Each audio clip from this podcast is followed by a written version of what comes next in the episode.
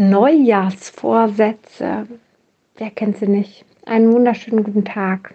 Ehrlich gesagt habe ich noch nie einen gemacht. Ich bin jetzt 38 Jahre alt, fast im Januar, am 4. Januar, aber ich habe noch nie Neujahrsvorsätze gemacht. Keine Ahnung warum, weil ich sie immer für sinnlos gehalten habe, weil mir nie was eingefallen hat. Ist wahrscheinlich, weil ich nie inspiriert dazu war. Ähm, somit ist es für mich auch gar kein Wunder, dass die meisten eigentlich schon, ich glaube, im Schnitt nach vier Tagen ähm, ja, nicht mehr funktionieren, nach vier Tagen abgebrochen werden.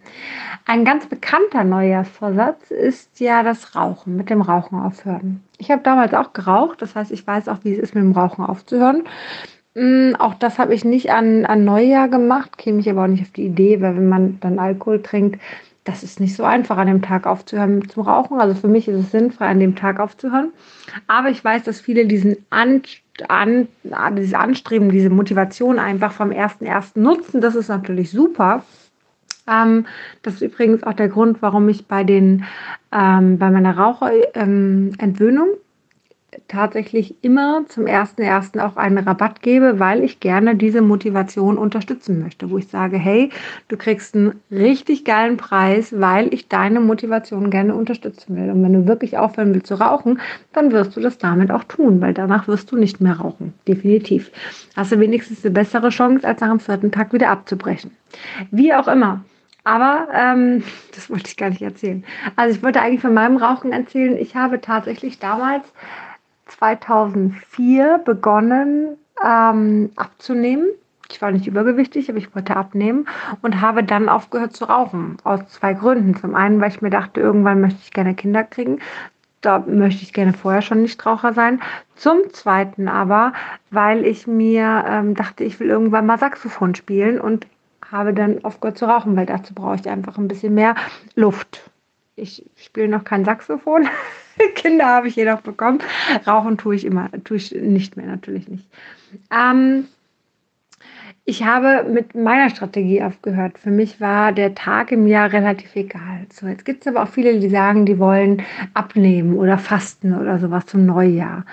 Okay, das mit dem Fasten ist vielleicht gar nicht mal so verkehrt, am 1.1. zu starten. Ich habe am zweiten Feiertag damit gestartet, weil ich merkte, boah, ich muss fasten. Ich fühle mich gerade so schlecht nach dem Essen. Ich brauche jetzt einen Fastentag. Ich hätte nicht bis zum Neujahr warten können. Ähm, aber ich habe auch nur einen Tag gefastet, habe tatsächlich dann wieder normal gegessen und bin jetzt hingegangen und habe ähm, oder werde wahrscheinlich am ja, mal gucken. Vielleicht sogar schon am Donnerstag wieder fasten, weil ich einfach in meinem weiblichen Zyklus so an diesem Tag dran bin mit Fasten. Ja, so. Ähm, also heißt, ich habe auch da nicht das Neujahr, sondern habe meinen Zyklus, nach dem ich mich richte und den Weg, den ich gehe. Aber ich verstehe es ja, dass viele das machen wollen und es macht ja auch Sinn, ähm, wenn man dann motiviert ist, auch tatsächlich daran zu ziehen. Schade ist nur, dass man dann einfach leider nicht so das Durchhaltevermögen hat und das durchzieht, ähm, weil die Frage ist vielleicht, warum hast denn du Neujahrsvorsätze? Weil das alle machen, weil irgendwer dich dahin treibt, ach komm, das wäre doch jetzt hier ein gutes Ziel oder sonst was. Als Beispiel bei meiner Raucherentwöhnung. Ich telefoniere vorher mit meinen Klienten, wenn ich das Gefühl habe, die wollen nicht aufhören zu rauchen, dann verkaufe ich denen auch nichts anders. Ich nehme sie nicht an als Klienten und ich sage, nee, tut mir leid, ich kann da nicht helfen, weil ich kann nur helfen, wenn die Leute zu 100 Prozent wollen. Das gleiche gilt fürs Fasten. Ich kann nur bei einer Fastenbegleitung dabei sein, wenn die Leute zu 100 Prozent wollen. Wenn sie nicht wollen, dann kann ich ihnen leider nicht helfen. Das tut mir leid. Das heißt, ähm, ich lasse mich darauf nicht ein, ein Neujahrsvorsatzhelfer äh, zu sein, der aber gar nicht gewollt ist. Das heißt, wenn du dir einen Neujahrsvorsatz machen möchtest, wäre mein erster Tipp an dich, geh doch mal hin und schau, was du wirklich möchtest. Was willst du denn jetzt hier wirklich? Und dann mache genau das und nichts anderes. In diesem Sinne wünsche ich dir nun einen zauberhaften Tag, lass es dir gut gehen und hab gute Vorsätze, welche auch immer es sein mögen.